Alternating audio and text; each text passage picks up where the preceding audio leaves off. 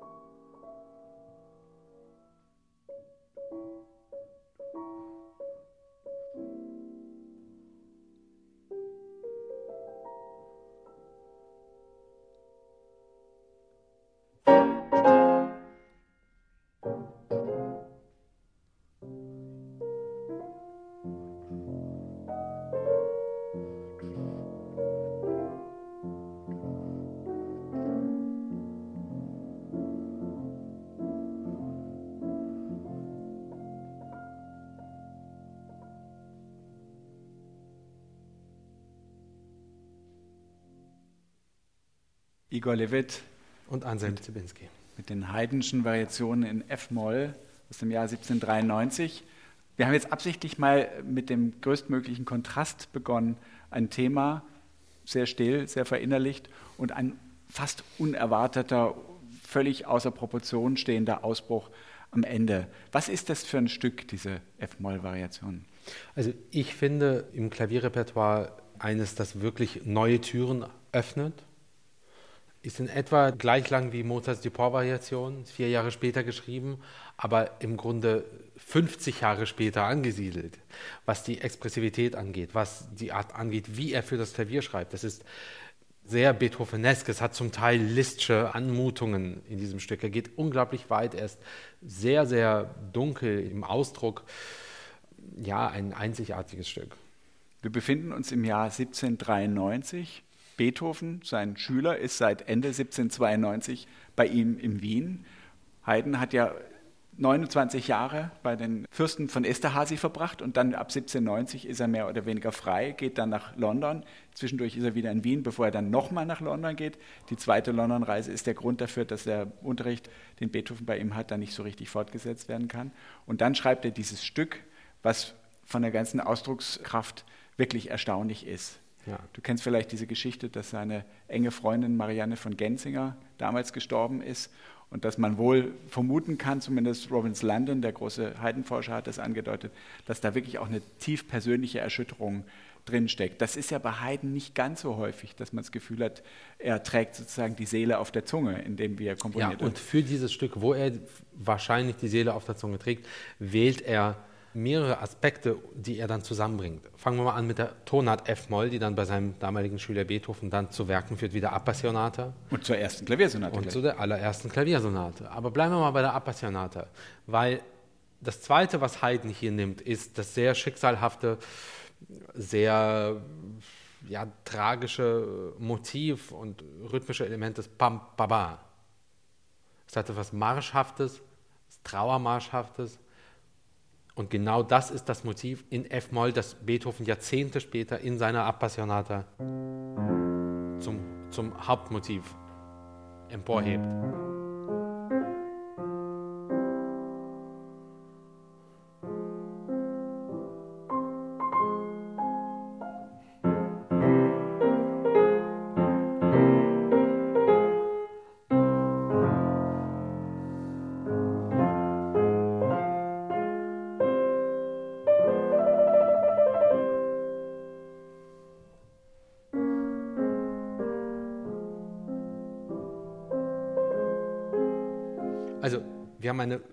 Glaube ich, wirklich mit Händen greifbare Nähe, was den Gestus und was die Farbe angeht, mit der hier gezeichnet und gemalt wird. Es ist äh, ziemlich einzigartig. Immer wenn es bam, bam, baba, immer wenn dieses Motiv kommt, spricht es für eine ziemlich präsente musikalische Tragik.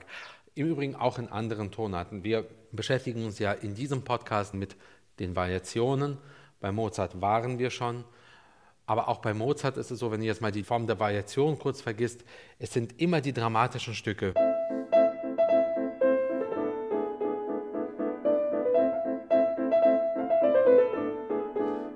Wie die große A-Moll-Sonate, wodurch diesen Rhythmus, dieses Insistieren Dramatische nochmal unterstrichen wird. Also das ist ja ein Thema, was mich persönlich mehr als vieles andere in der Klassik fasziniert, dass es so bestimmte Topoi gibt, also eigentlich geprägte Bilder. Hier ist ein Marsch, ein Marsch ist ja nicht nur, dass irgendwo eine Armee im Gleichschritt sich in eine Richtung bewegt, sondern dass ja auch ein Bild von Unausweichlichkeit irgendwo ja. gegeben ist, oder? Diese Richtung, die eingeschlagen ist, die können wir nicht aus eigener Kraft verlassen. Die Macht, die sonst vielleicht von der Gruppe vorgegeben würde im Militär, genau. ist hier eine Schicksalhafte. Und das trägt dich immer weiter.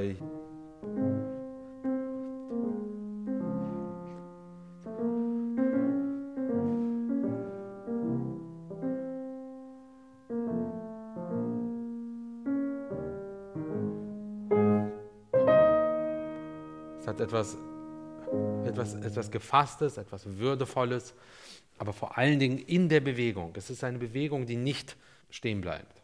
Das war Beethoven fünfte Sinfonie. Zweiter Satz. Eigentlich die Celli. Ja.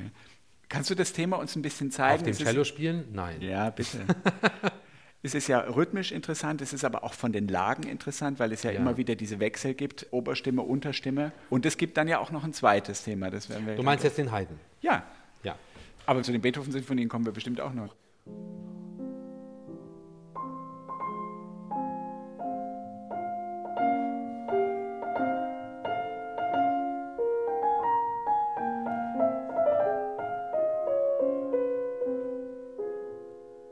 Eine Art Arie. Und für mich ist es immer so, wenn ich Werken begegne, wo die Gesangsstimme, wo die, sagen wir, das Hauptelement sehr weit von der Lage, sehr weit entfernt liegt von dem Begleitelement, ist das für mich immer so, so ein Zeichen von einer Form von Einsamkeit. Das ist ein sehr einsamer. So als würdest du das Fenster öffnen und nach draußen schauen in die Weite und deine Gedanken, dein Gesang, dein Gespräch, das ist im Grunde ein Gespräch mit dir selbst und nur noch die Natur oder das Leben als solches begegnet dir oder antwortet dir, aber niemand sonst. Einfach nur in die Weite. Du hast, du hast einen Raum, nur, nur Weite. Und dann kommt eine Stimme.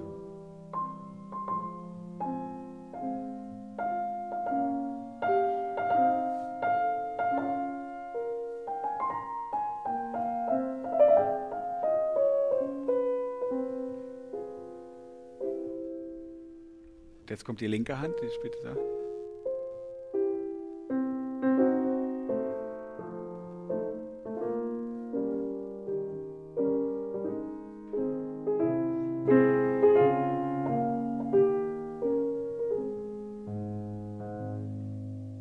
weil du dieses Thema Einsamkeit anschlägst, das ist ja tatsächlich was, was Komponisten wie Beethoven und dann später vielleicht auch Schostakowitsch ganz bewusst ausgeführt haben. Also in der Appassionata gibt es ja diese riesigen Abstände auch ganz bewusst, oder? Also dass man plötzlich einen Eindruck hat, es gähnt so ein Abgrund von mehreren Oktaven zwischen der genau. Ober- und der Unterstimme. Und bei Schostakowitsch diese Momente.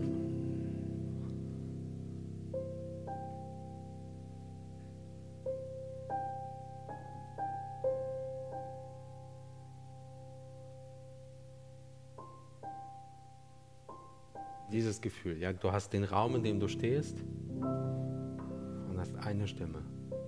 Und bei Beethoven, das ist ja was, was diesen Raum und Menschanteil angeht, mein Lieblingsmoment ist ja dieser hier, der Beginn von Beethovens Cis-Moll-Sonate.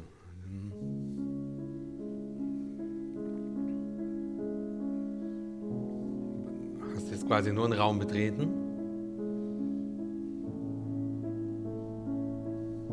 Hier gibt es kein Espressivo, nichts. Hier ist einfach nur Zustand.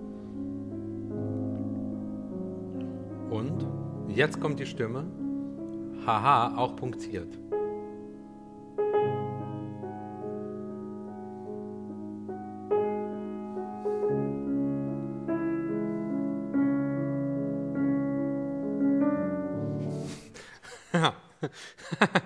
also, ähm,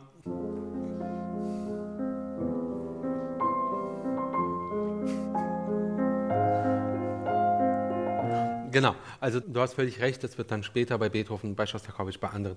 Aber wie man eben sieht, auch hier schon bei Haydn ein ganz zentrales musikalisches Element. Das wirklich sehr Spannende, finde ich, in diesen Haydn-Variationen ist, dass das doch sehr beiläufig und sehr alltäglich auch über weite Strecken klingt. Wenn du jetzt den zweiten Teil dieses Themas nimmst, ab Takt äh, 13 oder ab drei, Takt 13, ist, ist ja jetzt nicht immer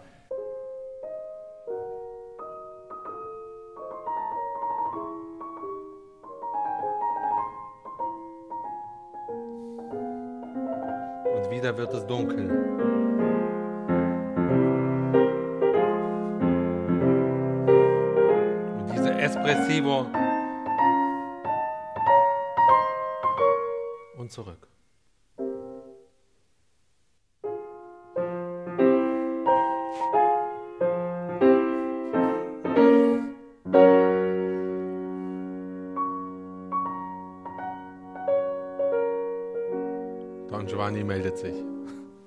Dieser Akkord jetzt, den letzten, den du gespielt hast, den könnte man ja eigentlich richtig arpeggieren. Das ist ja dieser typische neapolitanische Akkord. Ja, du meinst den. Ein Gestur-Akkord. Ein Gestur-Akkord in F-Moll. Das ist ja irgendwie die große, fast barocke, pathetische Geste ja. in den Mollsätzen, oder? Die dann alles nochmal staut genau. und dann direkt zur Kadenz führt.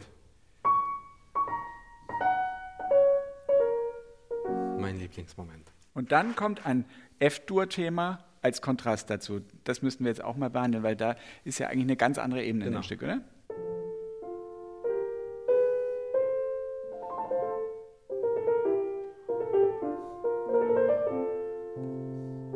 Etwas Tröstendes. Die Musik bekommt etwas Tröstendes, ja. Also diese Technik der Doppelvariation, also dass nicht nur ein Thema verändert wird, sondern zwei davon immer im Wechsel, ja. eines hell, eines dunkel. Normalerweise ist es ja immer erst Dur und dann Moll, hier ist es umgekehrt. Ist was, was bei Haydn in den Klaviersonaten ja ab und zu mal vorkommt. Genau. 50, 60 Klaviersonaten hat er geschrieben. Viele von denen werden jetzt inzwischen wieder mehr gespielt, unter anderem von deinem Freund Markus Becker auf ganz wunderbare Weise. Du spielst Haydn-Sonaten nicht so viel, glaube nee, ich. Nee, das hat auch ein bisschen mit Menschen wie Markus zu tun weil es sind so Stücke, die ich zu Hause für mich unaufhörlich spielen könnte. Aber dann höre ich Markus damit und denke, er hat da etwas gefunden, also Markus Becker, er hat da eine Sprache gefunden für sich und für uns, die ihm, ihm, zuhören dürfen, in einer Art und Weise, wo ich mir denke, ich muss das jetzt nicht spielen. Das ist okay. Es ist okay, dem einfach auch nur zuzuhören. Und das reicht mir und das macht mich ungeheuer glücklich. Also, also die Aufnahmen, die er da hingelegt hat, sind einfach atemberaubend. Ja. Aber so ein Werk wie die Estor-Sonate wäre schon in jedem Sonatenabend also in jedem wenn ich jetzt, ihr Lieben, ihr müsst wissen, ich führe ja insgeheim so eine Art Katalog im Innern mit Stücken, von denen Anselm mir gesagt hat, ja, aber dieses und dieses Stück, das müsstest du aber schon mal spielen. Ist immer die gleiche Formulierung, ist immer dasselbe. Du, aber den, also mit dem Schumann, das sollst du aber schon mal machen, oder? Und Berlioz, das solltest du auch schon mal machen, oder? Und das wäre ja total toll. Symphonie Fantastik, das genau, ist ja Symphonie Fantastik. Genau. genau. Ja. Und dann mit dem Schubert, das solltest du aber schon mal spielen. Das wäre ja Wahnsinn, jetzt für dich das so zu machen. Und dann kommt dann immer dieser, dieser, oder? Oder? Und wie gesagt, ich habe so eine Art Geheimtagebuch, wo ich Anselm Zibinskis Werkwünsche an mich. Wie bitte was? Ist du, ist so eine die füge ich jetzt, die schreibe ich jetzt die mit schreibst du auf die Liste mit Absolut, dazu. Ja. Ja. Also, Gegenthema F-Dur einmal ganz kurz spielen, weil es ist ja plötzlich wirklich sehr mit diesen, Also nochmal, was ich gerade Mit diesen Rouladen sehr, ja. sehr amüsant eigentlich, oder?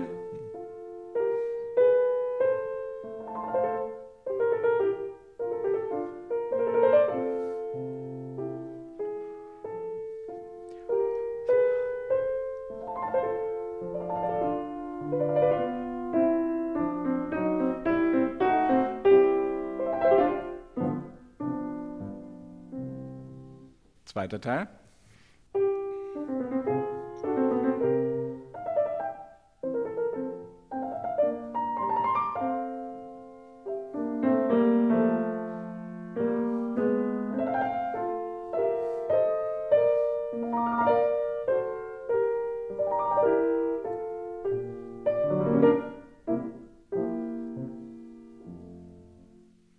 Was hat es damit auf sich, dass Variationsthemen sehr oft in zwei mehr oder weniger symmetrischen Teilen abgefasst sind oder dass Themen variiert werden, die aus solchen symmetrischen Verhältnissen bestehen?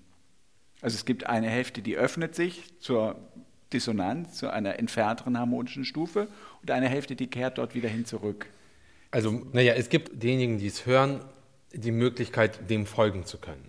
Zum einen ist es in der Variation, ist das angelegt, was im Gesamtwerk passiert sehr häufig, nämlich du gehst hier los am Punkt A und du kehrst quasi auch häufig zu diesem Punkt A zurück, aber eben anders. Und innerhalb dieses Werkes gibt es klimatische Höhepunkte und Spannung, Entspannung. Im Grunde, wenn man so will, alle musikalischen Geheimnisse hin oder her, die meiste Musik basiert ja im Grunde auf der gleichen Idee. Es ist leise, dann wird es wieder laut, dann wird es wieder leise. so, also pardon me, aber das ist einfach ein Fakt. Oder es ist laut und dann wird es leiser und es wird wieder laut. Und innerhalb dieser zwei einfachen Gesten ist natürlich die Unendlichkeit an Geheimnissen drin. Und diese Spannung, Entspannung, das ist, glaube ich, ganz zentral ja, in der Musik generell und den Variationen insbesondere. Oder was denkst du? Ja, tatsächlich ist ja ein auffallendes Phänomen. Man hat Tänze, man hat Märsche, Diabelli-Variationen sind auch so. Die Por-Variationen waren so, Goldberg-Variationen, die Händel-Variationen von Brahms sind so. Wenn man jetzt weiter in die Zukunft geht, dann müsste man mal schauen, bei Passacaglia von Stevenson ist es dann nicht mehr so. Ja. Also man braucht diese harmonische Polarität, man braucht dieses Aufbrechen, Weggehen, Zurückkommen und man hat dadurch natürlich auch einen Zyklus, der sich dann auch immer wiederholen kann. Und wie gesagt, dem man auch folgen kann dadurch. Wir folgen jetzt zwei Variationsketten beider Themen, die du vielleicht einfach nur andeuten kannst, weil das größte Ereignis in dem Stück ist die schon kurz eben gespielte Coda.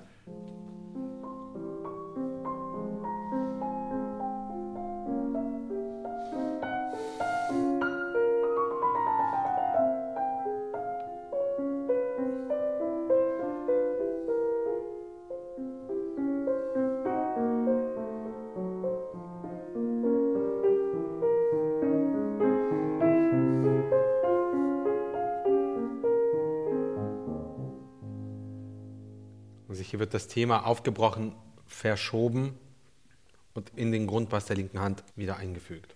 Was sagen diese, diese atemlosen. Naja, was du äh, gerade machst, das hat etwas, etwas vielleicht Ungeduldiges an sich, etwas, etwas ähm, Schmachtendes. Aber auf jeden Fall steht das nicht mehr so fest auf dem Boden wie das Thema. Diese sehr empfindsamen Synkopen, genau. wie man das nennt. Und dazu natürlich die Chromatik, also die Halbtönigkeit, genau. vielleicht im vierten Takt dieser Variation. Einmal nochmal. Warte mal.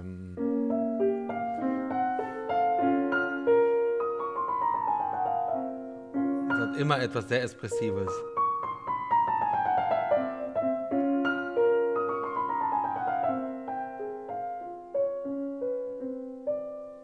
Jetzt löst es sich wieder auf. Und jetzt sind die Synkopen in der linken Hand, genau. auch da wieder dieser, diese genau. Verteilung. Und dann geht es eben weiter, dann kommt der zweite Durteil, ähm, fängt ähnlich an wie, am, wie im Thema auch.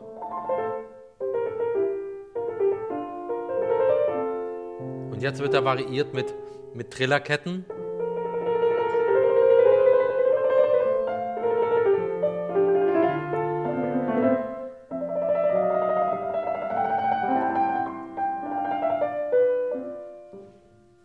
Hier variiert er einfach die Tonlängen und die Tondichte. Und im zweiten Teil kommt dann schon so ein langer Triller, der fast so ein bisschen so auch an ja. Beethoven tatsächlich erinnerte.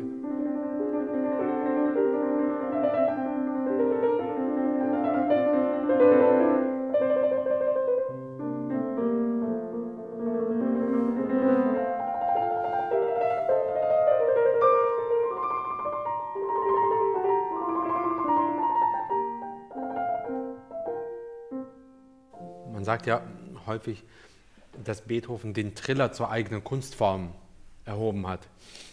Mag sein, stimmt auch, aber ich glaube, und man sieht an dieser Stelle ganz besonders, dass es auch schon einige vor ihm getan haben, weil hier ist der Triller nicht einfach nur irgendwie eine Art Begleitung, sondern ein ganz zentrales gestalterisches Element.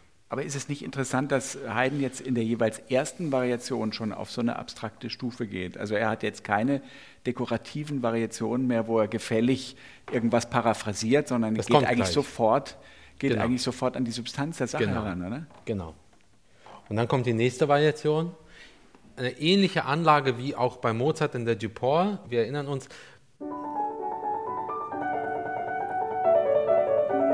wo er ein Thema dadurch verändert, dass er die linke Hand gleich behält und die rechte ja einfach das Thema ornamentiert und das Thema zu einem virtuosen, sehr delikatem, geläufigen Spaß eigentlich verwandelt.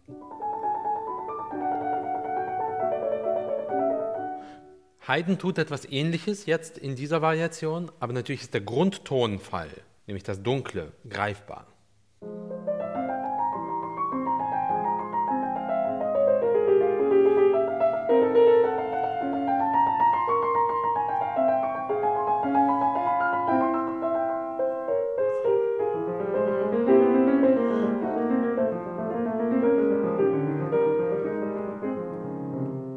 Weiter. Also das, das Thema wird ornamentiert, aber eben das Gewicht des Themas und die Tragik des Themas bleibt.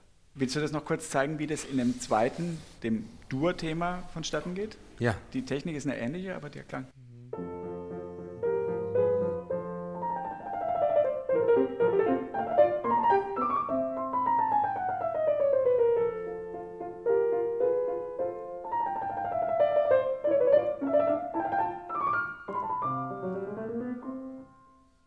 Jetzt ist es einfach spielerisch, virtuos, witzig, schwer, unangenehm, widerlich. Jetzt könnte das immer so weitergehen und dann, und vielleicht kannst du hier diesen etwas größeren Zusammenhang einmal spielen, kehrt es bei Takt 146 in die Urgestalt zurück, Ja, bis dann plötzlich sich etwas aufbricht, genau. was man wirklich Also, ich spiele mal die Dur-Variation vorher zu Ende.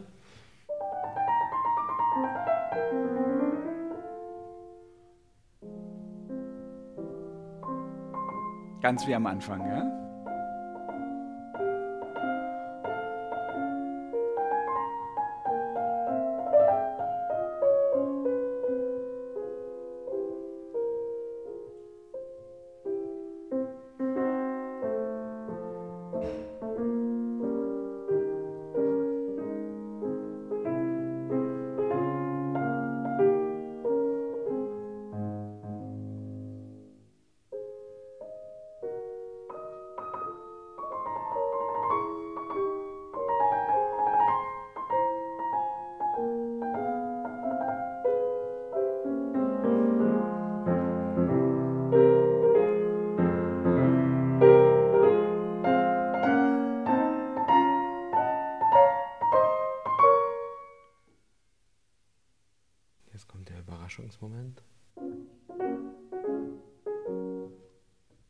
Wo gehen wir jetzt hin? Und jetzt fängt er an, sagen wir, ein bisschen durchzudrehen. Von Also Gestur plötzlich aus. genau, fängt an, durch Harmonien zu wandern. Und eigentlich fängt an, sich alles zu drehen.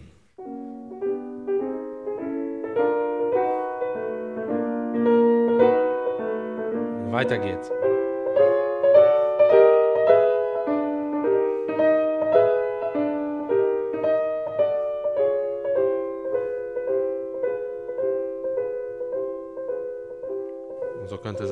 Weitergehen. Die Schallplatte ist kaputt. Herr Zibinski, schubsen Sie mal wieder an. Geh nochmal zurück, dann kommst du ja, kommst du ja wirklich in die Doppelass, Ja. und die Doppelforte. Wie heißt eigentlich Ass doppelt? äh, Ass, Ass. Ass, Ass, genau.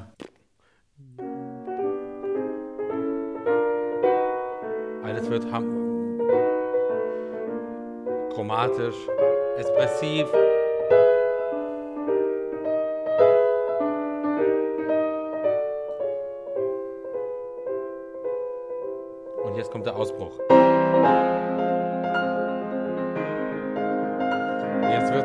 Orchestral.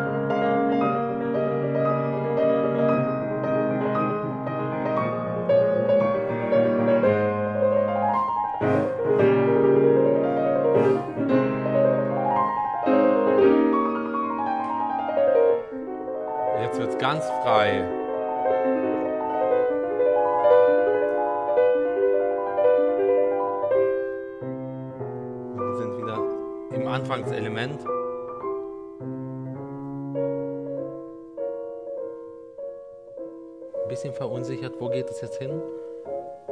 Wir wissen es nicht.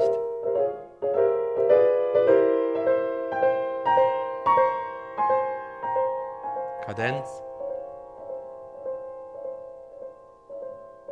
Und wir sind wieder am Anfang.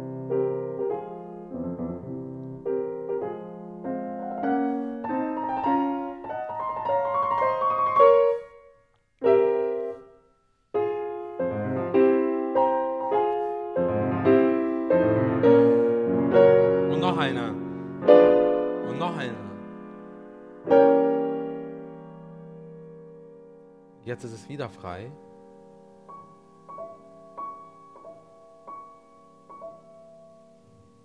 Ganz einsam.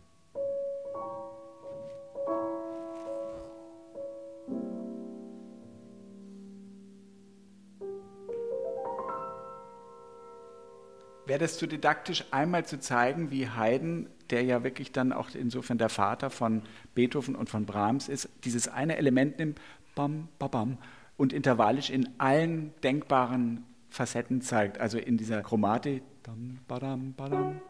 Also jetzt nur chromatisch.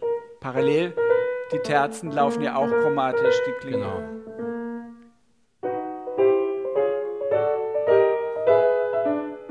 Dann werden die Sprünge sehr weit. Die Oktave Oktaven. ist eine riesige Geste natürlich. Dann werden sie Beethovenesk vollakkordisch. Das ist nun wirklich Beethoven wir oder fünftes Klavierkonzert.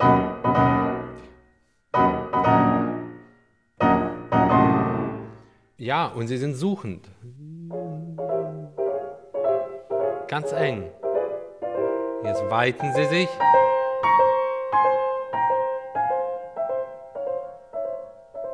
Wieder suchend. Ja, also in allen möglichen Variationen. Und es endet auf der Oktave. Eigentlich endet es leer. Fast eine Art Leere.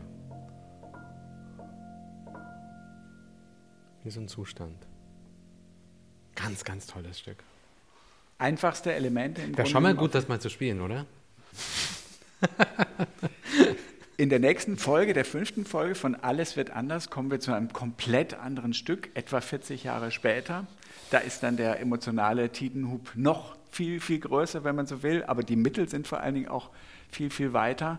Willst du etwas dazu sagen? Du hast davon einmal eine Aufnahme gemacht, die es bei YouTube immer noch zu hören gibt und in letzter Zeit dich nicht mehr ganz so oft damit beschäftigen können. Genau, es geht um Yellow Submarine der Beatles. Nein, es war ein Witz. es geht um ein Stück, das eigentlich nicht von einem Komponisten stammt, sondern von mehreren. Das Stück heißt Hexameron. Ein Stück konzipiert und geplant von Franz Liszt. Ein Stück, das für eine Pariser Gesellschaft, für einen bestimmten Anlass komponiert wurde. Liszt fragte damals mehrere seiner Kollegen und Freunde. Konkurrenten. Und Konkurrenten vor allen Dingen. Eine Variation zu schreiben auf ein Motiv von Vincenzo Bellini. Aus, aus, den, aus der Oper Puritani, nämlich dieses Motiv.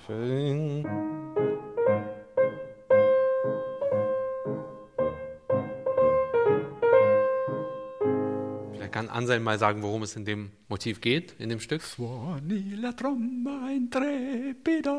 Also es ist Wäre schon mal eine gute Idee, mal zu singen. Ja, oder? ja, genau. Also ja. es ist jetzt nicht ganz meine Lage.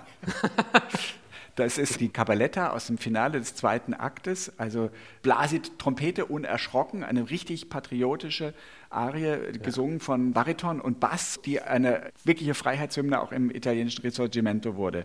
Italien war ja um den 30er Jahren von den Habsburgern besetzt und nach Napoleon eben wirklich nicht mehr seine eigene Herr. Und dann kam ja diese Befreiungsbewegung Italiens auf und in dem Zusammenhang bekam diese Oper und dieses Stück auch eine große Bedeutung. Und dieses Stück, über das wir dann reden werden, ist eine pianistische Hölle par excellence. Und mehr verrate ich euch jetzt erstmal nicht, aber ich freue mich drauf. Ihr Lieben, bis zum nächsten Mal. Ich bin Igor Levit. Anselm Zibinski. Variationen. Alles wird anders. Der Klavierpodcast von Igor Levit und Anselm Zibinski ist eine Produktion von BR Classic. Wenn ihr Fragen habt oder Kommentare, könnt ihr uns gerne schreiben unter klavierpodcast.br.de. Eine Liste der erwähnten Stücke findet ihr in den Show Notes des Podcasts. Aufgenommen wurde diese Folge in Igor Levits Berliner Wohnung im April 2021 von Nikolaus Löwe. Produktion und Mischung Dorothee Keil und Elisabeth Panzer, Produktionsleitung Florian Scheirer, Redaktion Bernhard Neuhoff.